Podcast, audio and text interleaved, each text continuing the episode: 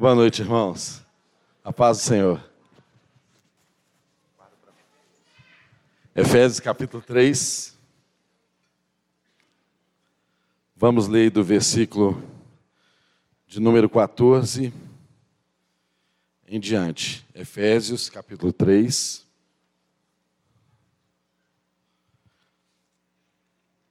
Vamos ler do verso 14 ao verso de número 21. Amém? Está escrito aí. Por esta causa,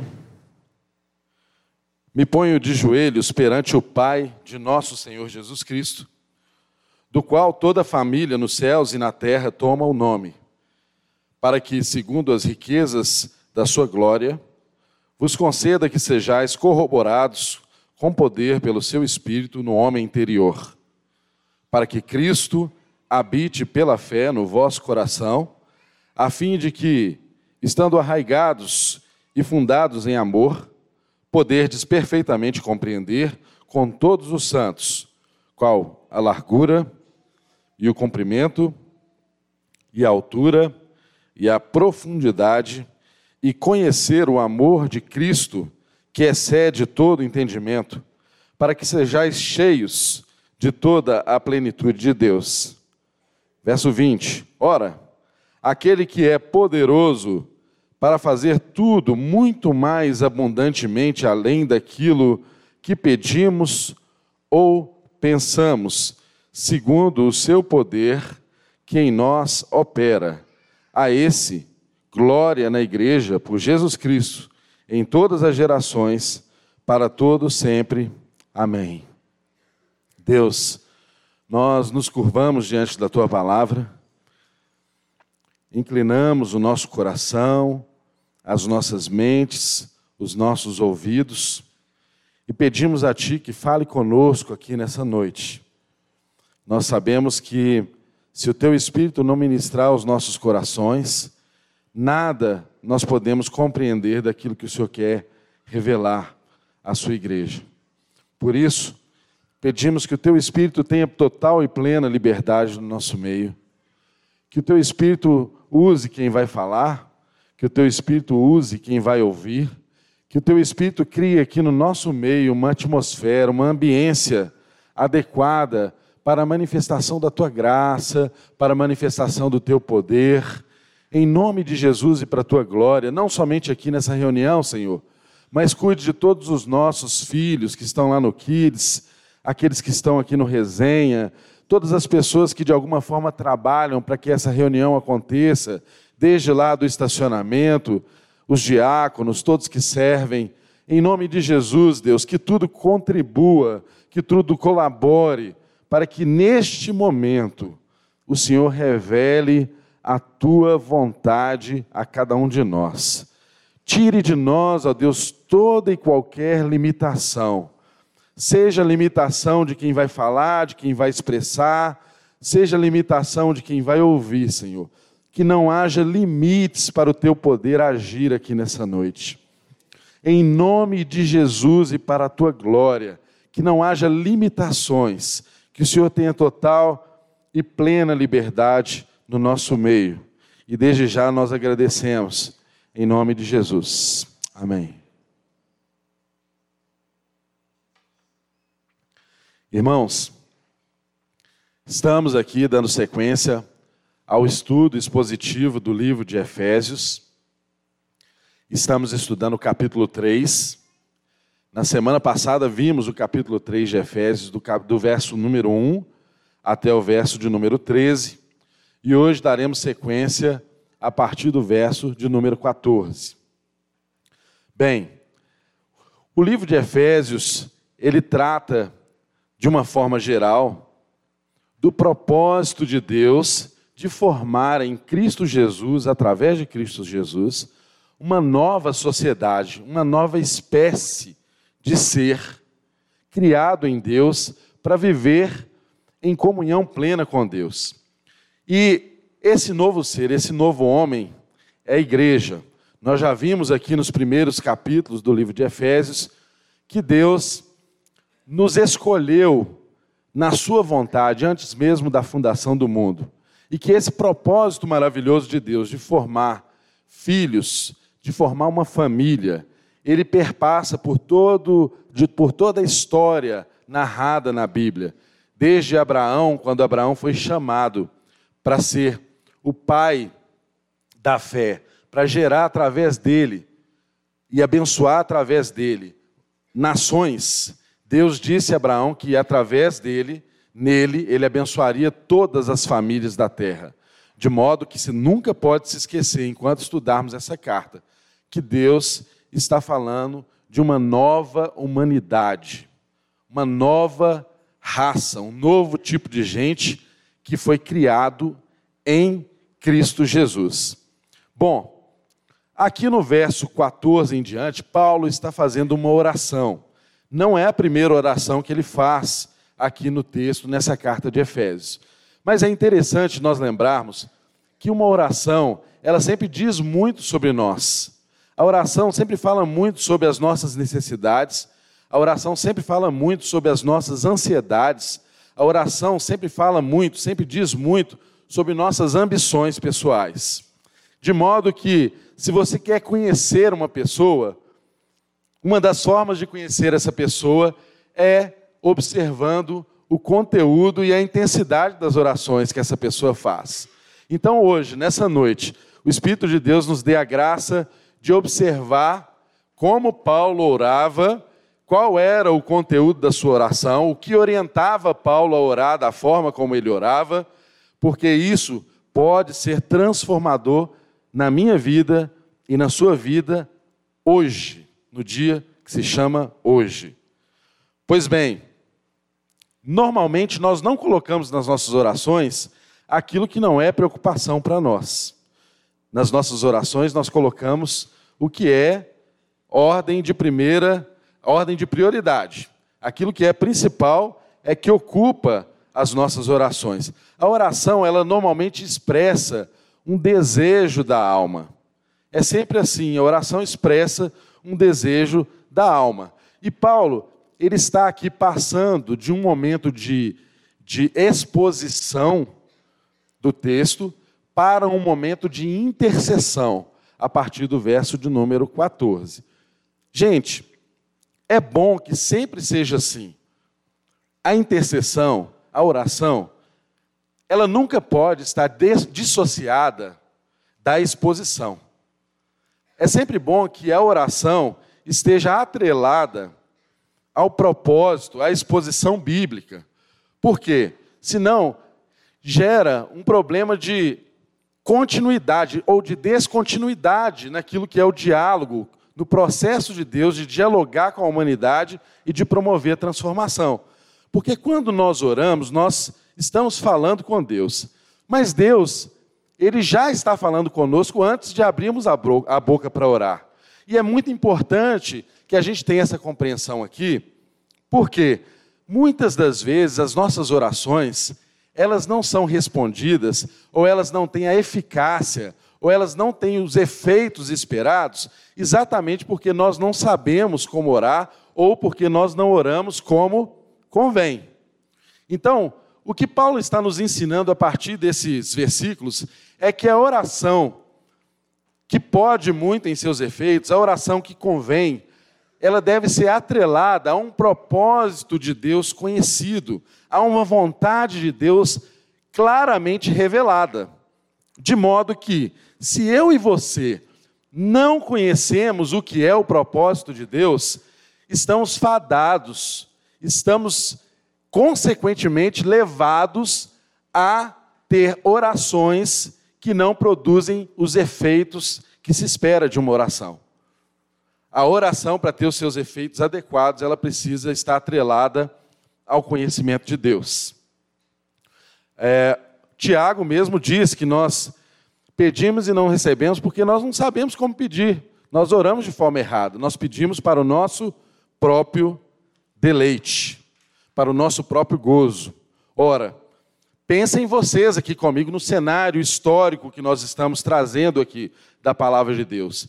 Paulo, o apóstolo, ele está preso. E não apenas preso, ele está sofrendo perseguições dos judeus, ele está sofrendo perseguições do próprio Império Romano, e ele está numa circunstância da vida dele também, que ele estava abandonado por irmãos que um dia caminharam com ele. Então ele teria, teoricamente, todas as razões possíveis para que a oração dele estivesse centrada nas necessidades prementes, nas necessidades latentes, nas necessidades ah, ostensivas na vida dele naquele momento. Tudo ali podia parecer mais urgente do que o que nós vamos ver que foi o conteúdo da oração dele. Ou seja, para orarmos como convém, nós precisamos demais conhecer qual é a vontade de Deus. Porque se nós não conhecemos a vontade de Deus, nós vamos orar apenas por nossas necessidades, apenas por nossos desejos. E nem sempre os nossos desejos coincidem com aquilo que Deus deseja fazer ou coincidem com aquilo que é a vontade de Deus. Amém? Paulo então começa essa oração dizendo assim: Olha, por esta causa me ponho de joelhos perante o Pai de nosso Senhor Jesus Cristo, do qual toda a família nos céus e na terra toma o nome. Ele usa uma expressão aqui, por esta causa. Percebam que esse primeiro versículo, o versículo 14, ele está ligado ao versículo número 1 do capítulo 3. Ele começa de um modo semelhante, perceberam? Capítulo 3, no verso 1, ele diz assim: Olha, por esta causa, eu, Paulo, prisioneiro de Jesus Cristo por vós, os gentios. Ou seja, o tempo inteiro, tudo que ele fala, está ligado a essa causa maior. Que causa é essa? Que causa é essa que orientava a oração de Paulo? Era exatamente aquilo que Deus havia feito e revelado a ele de uma forma muito clara. Deus estava reunindo e transformando pessoas que estavam separadas por um muro, por uma barreira de inimizade, em todos os aspectos culturais, religiosos, Deus estava fazendo desse povo um só povo. E Paulo diz que isso é um mistério que esteve oculto por todas as gerações passadas e que agora havia sido revelado. E Deus, a partir dessa revelação, faz Paulo dobrar os seus joelhos. Então perceba uma coisa: muitas vezes nós não oramos exatamente porque não temos uma causa maior por que orar. Paulo tinha uma causa, ele tinha uma razão para dobrar os seus joelhos. Por esta causa me ponho de joelhos. Qual a causa que te motiva a orar? Qual a causa que tem feito os seus joelhos dobrarem e tocar o chão? Por quais razões você tem orado? Deus nos chama a essa reflexão. O que que tem levado a nossa mente e levado as nossas orações a cabo? Preste muita atenção. A base da oração de Paulo era o seu conhecimento do propósito de Deus. A base da oração de Paulo era o conhecimento que ele tinha acerca do propósito de Deus. De modo que nós não temos, nós, não temos nenhuma autoridade para orar qualquer coisa que não seja acerca daquilo que Deus revelou ser a sua vontade. Os irmãos estão entendendo? Nós não temos autoridade para orar acerca daquilo que não é a vontade de Deus. Ou seja, se nós não conhecemos a vontade de Deus, não oraremos de forma adequada, ou não teremos a autoridade, segundo Deus, para orar acerca desses temas. Isso é um princípio de oração para as nossas vidas. É um princípio que o apóstolo Paulo está nos ensinando aqui nas Escrituras. Ele orava a partir daquilo que ele conhecia do propósito de Deus revelado. E nós conhecemos o propósito de Deus revelado é nas Escrituras. Então, através das Escrituras, nós conhecemos a vontade de Deus revelada e através da oração, nós pedimos a Deus que realize a vontade que Ele mesmo já revelou. É simples assim. Mas percebam, é muito importante que você entenda que se não houver conhecimento, não há oração eficaz. Porque a oração está atrelada a um propósito. E o propósito de Deus, ele é maior do que a nossa vida. De modo que, para cumprir o seu propósito, Deus pode e frequentemente deve sacrificar os nossos desejos pessoais se eles não promovem o propósito de Deus. Quer dizer, que o propósito de Deus é maior do que a minha vida e do que a sua vida, de modo que até mesmo a minha vida e a sua vida pode ser sacrificada para que o propósito de Deus se cumpra. Amém? É difícil dizer amém, né? A isso. Mas é verdade, é o texto bíblico revelado, é palavra de Deus. O propósito de Deus é maior do que a minha vida e a sua vida. Muitas vezes nós temos vivido tempos em que as pessoas tem aprendido que os desejos dela estão acima de tudo, e tem sido um trabalho do Espírito de Deus calar em nós o nosso desejo de primazia. Porque nós desejamos ser o primeiro desde sempre. E o que o Espírito de Deus tem que fazer em nós, para que a gente consiga conhecer o propósito de Deus e para que a gente consiga viver em comunidade, é calar o nosso desejo de ser o primeiro. A gente sempre quer ser um primeiro. Eu vou dizer uma, uma coisa aqui que eu sei que depois vocês vão lembrar da mensagem, mas dessa história vocês vão lembrar. Olha só, quando eu era pequeno, quando eu era criança, ia numa festa de aniversário, eu ficava louco com bolo de aniversário, porque eu amo bolo de aniversário e amava bolo de aniversário. Então eu ficava na beira ali da, da, da, da, da mesa, esperando o parabéns ser cantado, para ganhar, se possível, o primeiro pedaço de bolo. Esse era o meu desejo.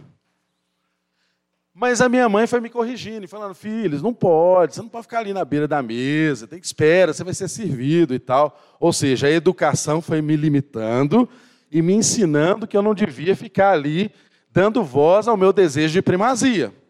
Então, hoje, se eu for no aniversário, numa festa na sua casa, pode me convidar que eu vou, e tiver um parabéns, na hora que for cortar o bolo, sempre, invariavelmente, eu lembro que eu quero os, um dos primeiros pedaços do bolo.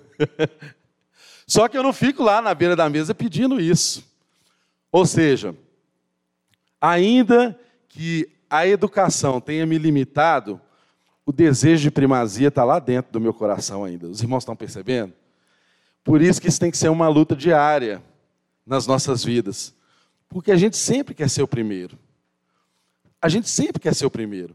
E se sempre desejamos ser o primeiro, é difícil olhar e ver as necessidades ao nosso redor. É difícil olhar e perceber uma razão maior para orar que não seja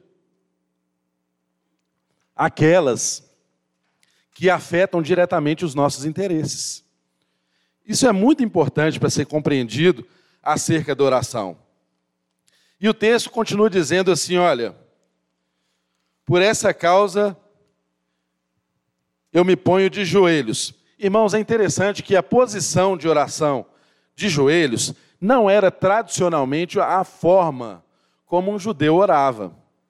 Tradicionalmente, um judeu orava de pé. Vocês lembrem que é, Jesus até fala lá da parábola do fariseu e do, e do publicano, quando eles oravam, estavam de pé. Nós vemos na Bíblia situações das pessoas orando prostradas ou ajoelhadas, em situações excepcionais e quando há uma necessidade de, de expressão, de, de contrição muito clara na situação de oração. Ah, anotei até uns exemplos aqui. Nós vemos esse exemplo na oração de Esdras, quando ele confessa o pecado por todo Israel. Nós vemos esse exemplo também na oração de Jesus, quando ele cai com o rosto em terra ali no Getsemane. E nós vemos esse exemplo de oração também na vida do primeiro mártir, que foi Estevão, quando ele era apedrejado. Ele também enfrentou o martírio se curvando, se dobrando dessa forma. Mas o texto fala que Paulo se põe de joelhos, ou seja, é uma expressividade, é uma aplicação de algo que é muito importante, é um conteúdo de oração que ele considerava excepcional para ele poder se curvar e se colocar de joelho. E diz mais: Ponho de joelhos perante o Pai de nosso Senhor Jesus Cristo, do qual toda a família nos céus e na terra toma o nome. Percebam que ele diz que toda a família nos céus e na terra toma o nome. Por que usar essas duas expressões? Toda a família no céu e na terra toma o nome. Irmãos, nós fazemos parte de uma só igreja. Mas essa igreja da qual nós fazemos parte, parte dessa igreja já está na glória, já está com o nosso Senhor. Essa igreja, nós chamamos ou classificamos essa igreja de a igreja triunfante. São aqueles irmãos que já passaram por essa terra e já estão na presença do Senhor, morreram aqui nessa terra, como provavelmente a maioria de nós um dia iremos morrer. E outra igreja que existe é a igreja militante, que é a igreja que nós estamos aqui presentes a igreja que está lutando contra o pecado, a igreja que está lutando para evangelizar, para propagar o evangelho, para demonstrar no mundo qual a vontade de Deus revelada. Mas o importante é você perceber que Paulo, nessa oração, ele menciona as duas igrejas porque nós somos uma igreja só. De modo que tenha o seu coração consolado. Que se você tem um grande amigo, um parente, um ente querido que já se foi, né, está com o Senhor, ele faz parte da mesma igreja que eu e você. Todos estão no Senhor. A igreja é única. De modo que a morte não tem poder de tirar aquilo que Deus fez na minha vida e na sua vida. A morte não pode mais nos separar do propósito eterno de Deus que se cumpriu em Jesus Cristo e nos alcançou. Eu e você somos igreja de Cristo, somos esse novo tipo de gente que estamos aprendendo a ser gente. E pronto, é acabado. Isso é um fato consumado. Nada tem o poder de mudar isso.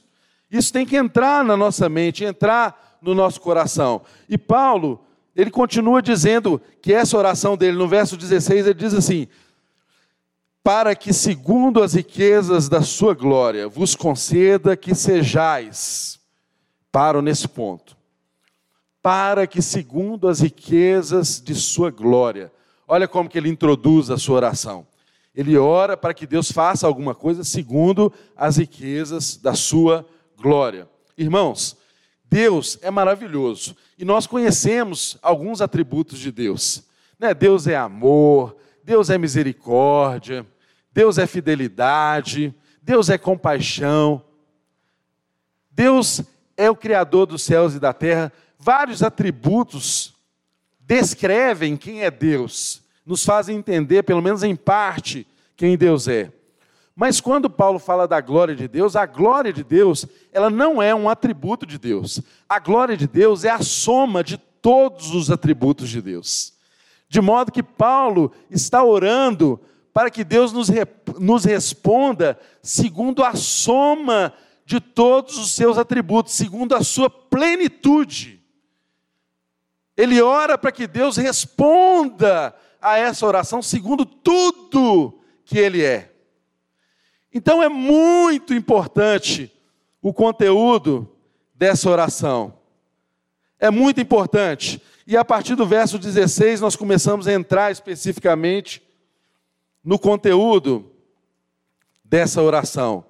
O verso 16 diz assim: Para que, segundo as riquezas da sua glória, vos conceda que sejais. Lembra-se que no capítulo 1 de Efésios, Paulo também fez uma oração? Paulo, no primeiro, no, cap, no primeiro capítulo de Efésios, há poucas semanas atrás, nós estudamos aqui que Paulo também fez uma oração. Mas, naquela oração que ele fez lá no capítulo 1 de Efésios, se você dá uma uma pesquisada aí no verso 18, ele ora para que vocês tenham o conhecimento, para saberdes. O conteúdo daquela primeira oração do capítulo 1 é para saberdes. Saberdes o quê? Para que saibais o quê? Saibais a esperança da sua vocação, saibais as riquezas da glória da sua herança nos santos, para que saibais também a sobreexcelente, a suprema grandeza do seu poder. Ou seja, no primeiro capítulo, Paulo ora para que saibamos. Para que saibamos. Agora, percebam que Paulo não ora mais para que saibamos. Ele ora para que sejais. Porque não adianta, segundo o Evangelho, a gente muito saber e nada ser.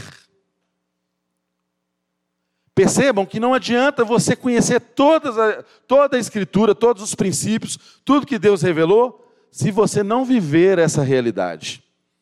Então, Paulo começa a orar agora para a gente ser aquilo que Deus já revelou que nós precisávamos saber. Primeiro sabemos e depois somos. E não há como se viver uma vida completa na integralidade do Evangelho se apenas soubermos se não formos. Mas, para sermos, nós não podemos ser em nós mesmos e através dos nossos atributos e através dos nossos recursos. Porque não há um homem sequer na face da terra que consegue por ele mesmo alcançar plenamente o desejo que Deus tem para ele. Já percebeu quantas vezes eu já fiz isso e talvez você? Numa situação de arrependimento, eu disse assim: Deus, eu nunca mais faço isso. Nunca mais eu vou pecar nessa área, nunca mais eu vou fazer isso. Aí passa um tempo, você vai vencendo. Aí passa mais um tempo, você vai desanimando, esquecendo, e daí a pouco você peca de novo. Por quê? Porque em você mesmo não há capacitação que o faça ser livre do pecado. O que pode nos livrar do pecado é o poder de Deus. É só o Espírito de Deus que pode nos fortalecer e nos conceder essa graça de vencermos um dia de cada vez. E Paulo tem essa consciência muito clara. Por essa razão, que ele ora para que sejamos cheios de toda a plenitude de Deus e para que sejamos fortalecidos. Olha aí o primeiro item dessa oração dele. Essa oração, na verdade, é um degrau, é como se fosse uma escada. Ele ora para a gente ser fortalecido, ele ora para a gente ser arraigados, alicerçados, ele ora para que o amor de Deus seja revelado para nós em todas as suas dimensões, e ele ora também para que sejamos no final, no final tomados de toda a plenitude de Deus. Mas vamos primeiro aí, nesse ponto aí, fortalecidos com poder. Ele diz aí no texto: para que sejais, verso 16, corroborados ou fortalecidos com poder pelo seu espírito no homem interior, para que Cristo habite pela fé no vosso coração, a fim de que, vamos parar aqui. Primeiro ponto, então, para que sejais fortalecidos pelo seu espírito no homem interior. Entendam que é isso, irmãos. O segredo de uma vida vitoriosa com Deus não está nas suas capacitações, está em você dobrar o seu joelho e reconhecer todos os dias que você é um deficiente, que é um cego, que é um manco, que é um carente e que precisa da ajuda de Deus. Em reconhecer a sua necessidade, a sua carência, é que o Espírito de Deus age na sua vida e que ele fortalece você para vencer os desafios que o dia a dia nos oferece. E aqui fala que é mediante o Espírito de Cristo que habita em nós. E o que o Espírito de Cristo que habita em nós nos dá é poder. Percebam que essa experiência de Cristo em nós era algo completamente novo para eles. Até então, Deus sempre habitou em lugares, na visão deles. Cristo em vós, e mais ainda, Cristo em gentios era algo completamente novo. Era um mistério oculto até então, agora revelado. Então isso era algo que precisava ser fortalecido e entrar na consciência daqueles irmãos. Agora preste muita atenção, tem algo muito interessante. A palavra usada aqui para habitação de Cristo é uma palavra grega. E tem duas palavras gregas no grego que expressam habitação. A primeira delas é paroikeu, Paroikeu. O que, que significa paroikeu? Paroikeu é habitar sem lugar, é habitação passageira, é habitação de um estrangeiro. Paroikeu é a palavra expressada para um habitante, por exemplo, de alguém que vem para Belo Horizonte para ficar uns dias aqui, habita num hotel e depois de alguns dias vai embora. Isso é paroikeu. Mas, nesse texto, a expressão grega usada não é paroikeu, é katoikeu. E katoikeu significa exatamente uma habitação permanente, uma habitação que se fixa, uma habitação que não vai embora, uma habitação que chega e faz morada. Para os irmãos terem ideia, é, o mesmo, é a mesma expressão usada lá em Colossenses 2,9, quando fala que em Jesus habita toda a plenitude de Deus. A mesma expressão é usada para dizer que somos habitação de Cristo. Ou seja, Cristo chegou em nossas vidas para ficar, meu irmão. Ele não vai embora depois de amanhã, não. Agora, é muito importante nós entendermos, porque às vezes Deus veio fazer morada em mim e você, mas nos comportamos assim. Já viu quando vai alguém na sua casa? Você comumente, né, nas nossas casas, não sei se é assim na sua, mas comumente nas nossas casas a sala é o lugar que sempre está mais arrumadinho, não é mesmo? A sala é o lugar que está sempre mais arrumadinho, que você recebe alguém, né? Ou que fica as coisas mais ou menos ajeitadas para quando alguém está chegando, você dá uma arrumada, não é mesmo? E receber alguém. Normalmente a sala é o lugar que você recebe as pessoas mais facilmente e fica mais arrumadinho. Imagina Jesus chegando na sua casa. Você convida ele para entrar, para ele assentar na sala, no seu sofá confortável, assentar à sua mesa de jantar. Mas Jesus foi ali para morar. Ele vai precisar entrar para o quarto, ele vai precisar usar o banheiro. E imagina só a situação de você dizer para Jesus assim: Jesus, o senhor é muito bem-vindo. Santo Espírito, és bem-vindo neste lugar. A gente canta isso, né? Você diz assim: Santo Espírito, tu és bem-vindo neste lugar, mas fique só na sala de estar não entre no meu quarto. Então, Santo Espírito, não venha nesse quartinho de despejo, porque eu crio cobras venenosas dentro desse quarto. Pode ficar à vontade na casa, mas não abra essa porta, porque aqui eu guardo umas coisas horríveis, umas coisas terríveis. Tem sentido Deus habitar na sua vida dessa forma? Tem sentido você receber um hóspede que veio para ficar dessa forma na sua casa? Então, isso é para fazer a gente refletir sobre a forma como nós temos recebido aquele que já habita em nós. Você acha que ele não conhece o que está dentro do seu quartinho? Você acredita sinceramente que ele não conhece as poeiras que estão debaixo dos seus tapetes? Você acredita sinceramente que você pode esconder qualquer lugar dessa habitação, algo dele? Não é possível. É por isso que o que é aconselhável é a gente entregar sem reserva. Abrir as nossas vidas sem reserva, deixar Deus entrar, deixar Deus fazer a faxina dele, deixar Deus arrumar e colocar as coisas no seu devido lugar, mudar os móveis de lugar, colocar todas as coisas no seu devido lugar segundo a vontade dele e não segundo a nossa vontade. O texto diz isso. Ele ora para que Cristo habite em nós pela fé, habite pela fé em nosso coração. E ele continua dizendo mais: estando arraigados e fundados em amor. Estando arraigados. Arraigados e fundados em amor. Irmãos, Paulo está usando aqui duas expressões muito interessantes. Uma expressão voltada aqui para botânica, arraigados, criar raízes. Uma segunda expressão voltado aqui para a engenharia, para as construções, para a arquitetura, né? Fundados, fundamentados, tudo relacionados ao amor. Preste bem atenção.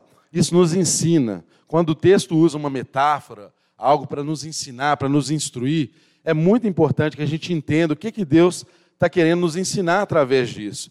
Veja bem, as raízes são algo que a gente não consegue ver numa árvore, mas elas são fundamentais para manter aquela árvore de pé. Elas são fundamentais para buscar o alimento que aquela árvore precisa. De igual forma, os fundamentos de uma edificação é o que sustenta aquela edificação. Nós não podemos construir nada fora dos fundamentos. Mas quando você olha para aquela casa bonita ou para aquela árvore bonita, você não vê as raízes e você também não vê os alicerces, os fundamentos. Mas o que sustenta o visível é o invisível.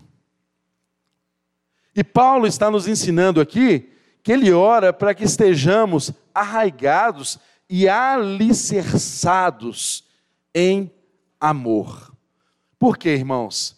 Vejam bem, a história está demonstrando aqui que havia um momento que eles estavam vivendo de separação, inclusive racial, entre eles.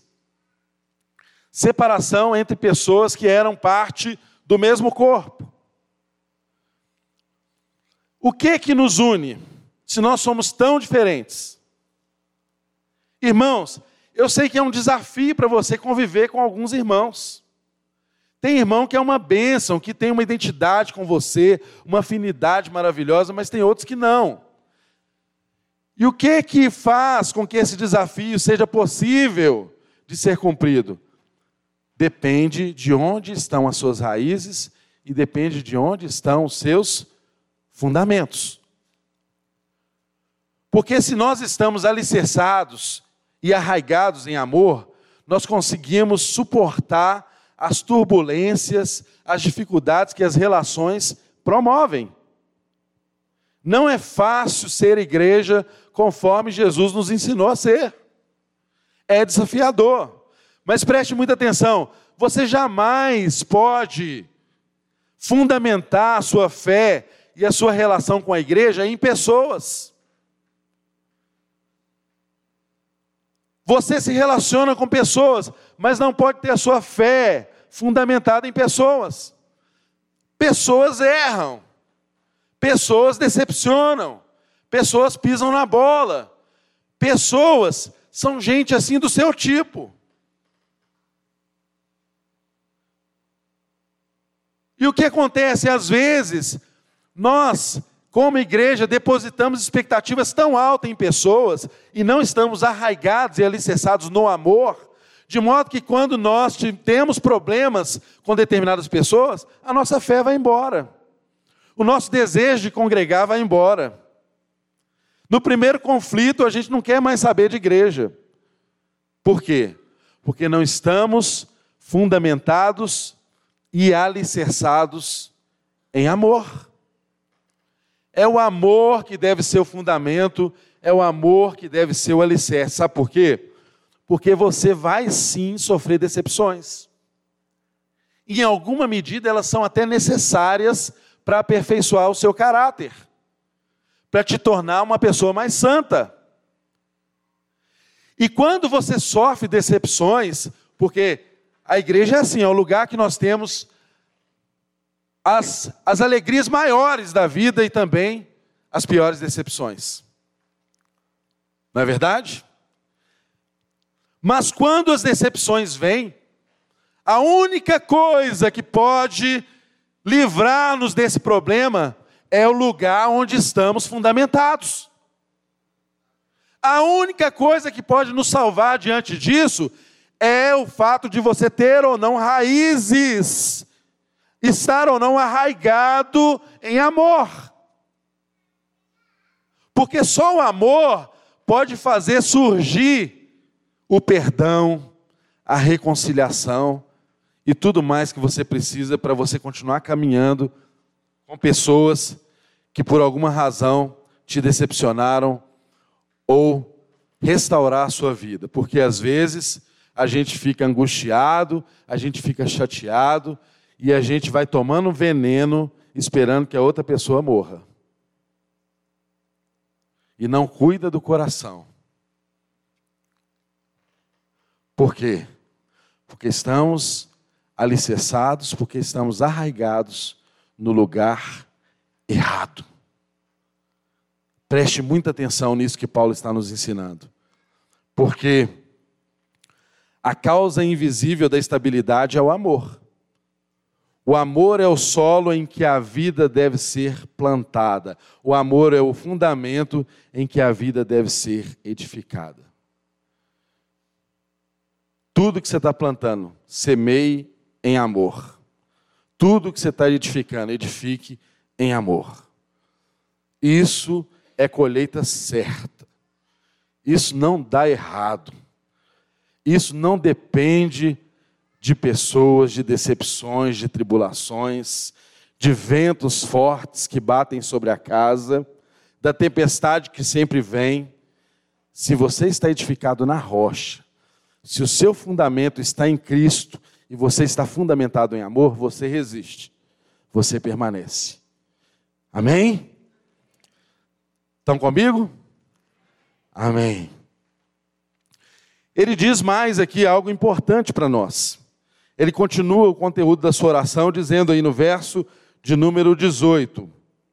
Depois de dizer assim, estando arraigados e fundamentados e fundados em amor, verso 18 continua dizendo: poderdes perfeitamente, perfeitamente compreender com todos os santos qual seja a largura, o comprimento e a altura e a profundidade e conhecer o amor de Cristo que excede a todo entendimento.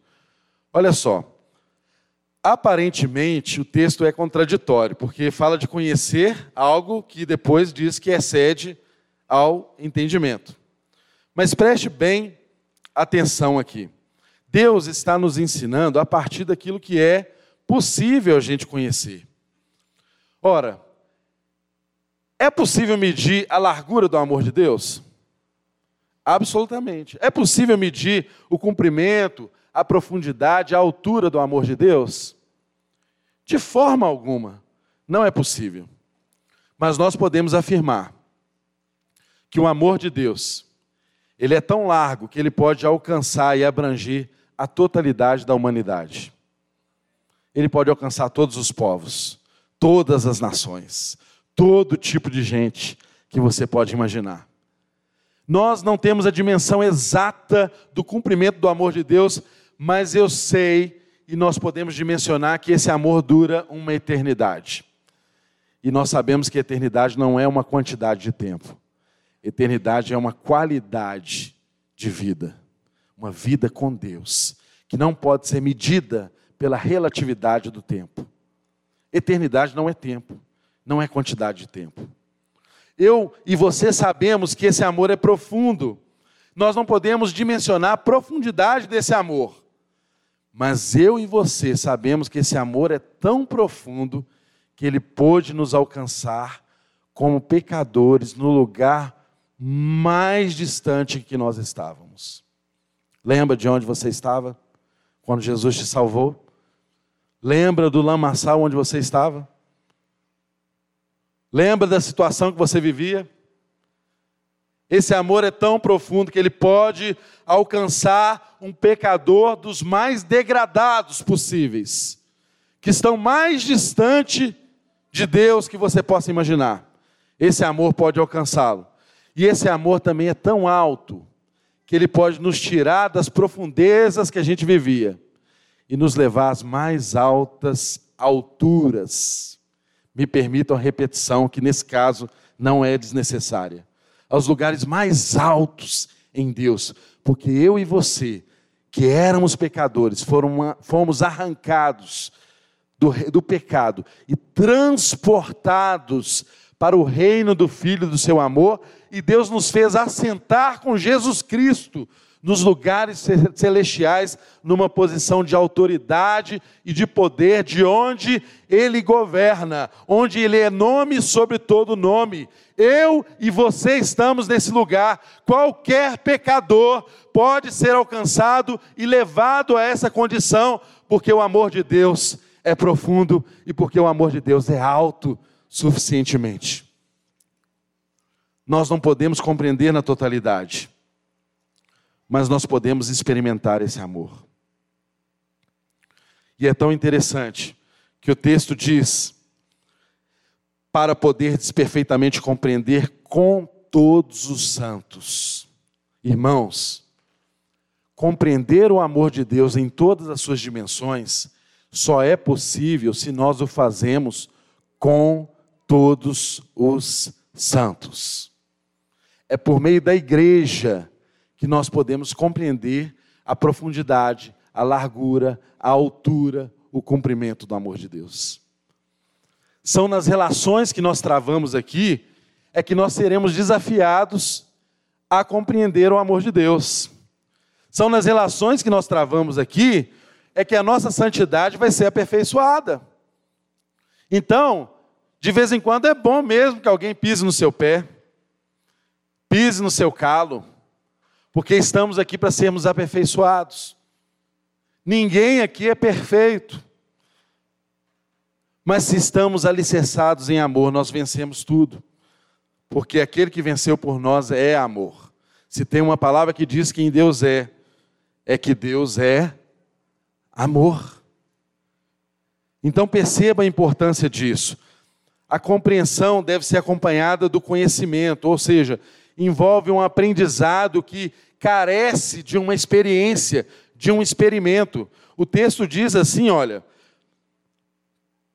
verso 18: Poderdes perfeitamente compreender com todos os santos, qual seja largura, comprimento, altura e profundidade. E depois continua assim: e conhecer o amor de Cristo, que excede a todo entendimento. Ora, por que, que ele usa compreender e usa também a palavra conhecer? Porque uma coisa é você saber teoricamente o que é o amor de Deus. Outra coisa é você experimentar o amor de Deus. Preste atenção no que eu estou dizendo. Uma coisa é você saber o que é o amor de Deus. Outra coisa é você experimentar o amor de Deus.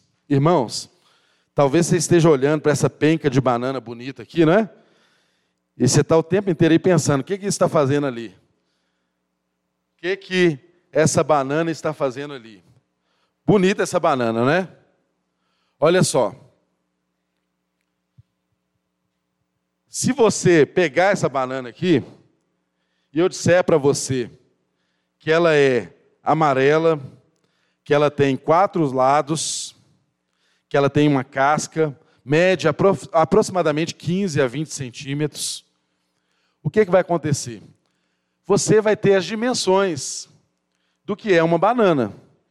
Você vai poder ter a compreensão, não é verdade? Do que é uma banana. E Paulo, quando ele diz da altura, da profundidade, da largura, do cumprimento de, do amor de Deus, ele está nos dando essa dimensão do que é o amor de Deus. Bom, compreendi o que é o amor de Deus. Mas eu só vou conhecer o amor de Deus, sabe quando? Quando eu descascar essa banana e comer essa banana. Me perdoem, eu tenho licença agora para falar de boca cheia. Sabe por quê? Porque antes eu sabia descrever que essa banana era amarela, que ela tinha quatro lados, que ela tinha casca, que ela media aproximadamente 15 a 20 centímetros, e você, de olhos fechados, podia imaginar que era uma banana, podia compreender o que era uma banana. Porém, agora, eu posso perceber que essa banana ela é macia, ela é saborosa, ela é doce, está muito gostoso.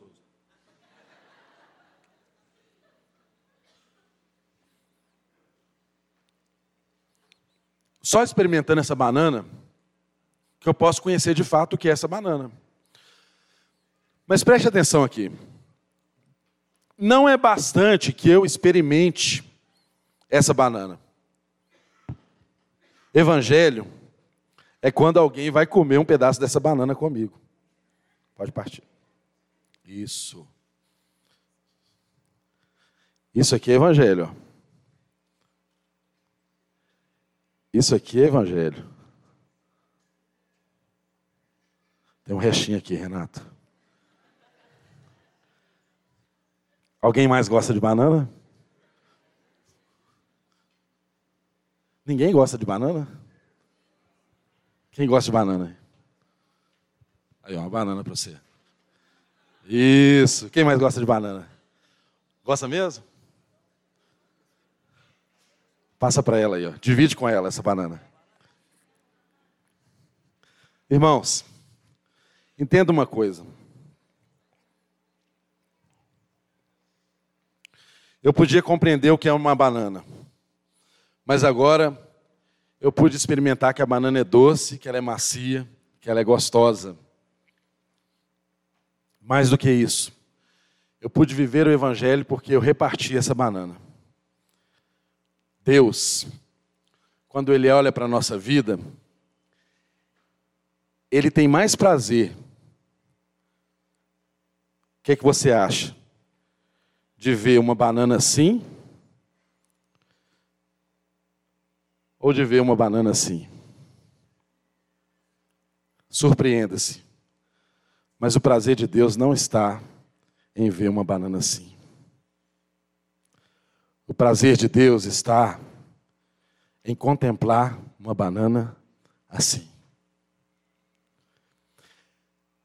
Eu sei que muitos de nós temos na nossa casa uma fruteira bonita, né?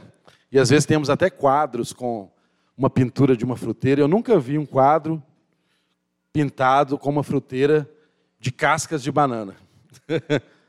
é sempre um pen, uma penca de banana bonita, não é mesmo? E é bom, casa, gente, casa tem que ter cheiro de fruta, né? É bom. Quando você entra numa casa, tem lá uma fruteira na cozinha, na copa, sei lá, em algum lugar tem uma fruteira bonita, uma penca de banana gostosa. Mas Deus tem prazer mesmo, é quando Ele vê cascas de banana. Porque não basta a gente ter tudo arrumadinho, tudo bonitinho na nossa mesa, se a gente não reparte.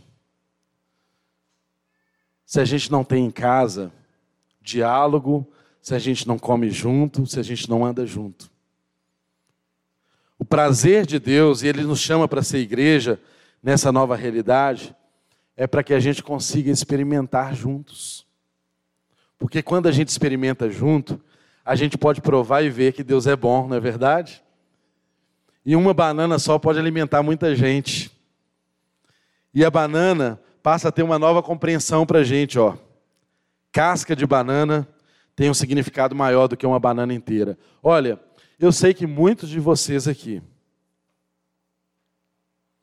ou alguns de vocês, podem ter passado a infância inteira imaginando que seus pais, que o seu papai, que a sua mamãe gostava de comer pé e pescoço de frango. Porque chegava lá o domingão, ele punha no seu prato a coxa, o peito, que era o que você gostava do frango, e o papai e a mamãe comia pé e pescoço. Mas um dia você cresceu, você se tornou adulto, você se tornou um homem, uma mulher. Então você descobriu que o seu papai e a sua mamãe nunca gostaram de pé e pescoço. Eles gostavam de coxa, eles gostavam de peito assim como você. Mas o que eles faziam? Eles repartiam. Eles se renunciavam em seu favor em meu favor.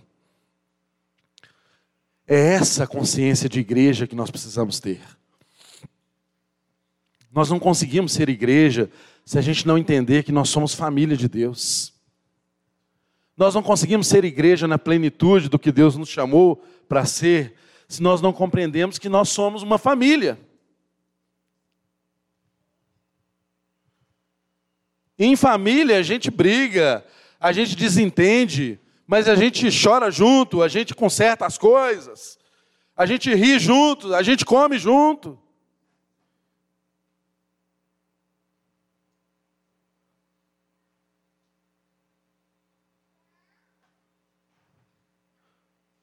Jamais pode haver uma igreja forte se não houver famílias fortes. E você não vai conseguir ser igreja e experimentar comunhão dentro da igreja se você não experimenta isso dentro da sua casa. Se na sua casa não tem mesa, se na sua casa não tem conversa, se na sua casa as pessoas não sentam juntas, se cada um vai para um lado com seu celular e entra na sua rede social. Irmãos, Preste muita atenção, o texto encerra, nós já vamos ceiar. Os irmãos podem até distribuir já os elementos da ceia. Preste muita atenção numa coisa. O texto ele encerra dizendo assim: Ora, aquele que é poderoso para fazer tudo mais abundantemente além daquilo que pedimos ou pensamos, segundo o poder que opera em nós a Ele a glória na igreja por Jesus Cristo, a todas as gerações, para todos sempre. Amém. O texto diz que Ele é poderoso para fazer infinitamente mais do que pedimos ou do que pensamos, segundo o seu poder que opera em nós. Sabe de uma coisa, querido? Quando nós comemos essa banana, a gente pode até compreender que ela é saborosa, que ela é doce, que ela é macia. Mas essa banana, ela é também rica em vitamina A e vitamina C, em potássio, em fibras. Por mais que você, enquanto experimenta, não consiga entender ou discernir isso com seu mastigar, com seu degustar. E é assim com Deus. Ele faz por nós, através do seu poder, infinitamente mais do que podemos pedir. E às vezes tem coisas que nós não temos nem coragem de pedir. E o texto diz, além do que pedimos, o que pensamos. Tem pensamentos meus e seus que nós não temos coragem nem mesmo de verbalizar diante de Deus, saiba que Ele é infinitamente mais poderoso para fazer tudo aquilo que nos é necessário segundo o seu poder que opera em nós. Deus é bom. Entenda essa realidade. O texto que nós lemos, a petição de Paulo, os pedidos de Paulo, estão entre duas afirmações poderosíssimas. O texto começa dizendo que Deus é pai de toda a família. E o texto continua e termina dizendo que ele é poderoso e é capaz de fazer infinitamente mais do que pedimos ou do que pensamos, segundo o seu poder.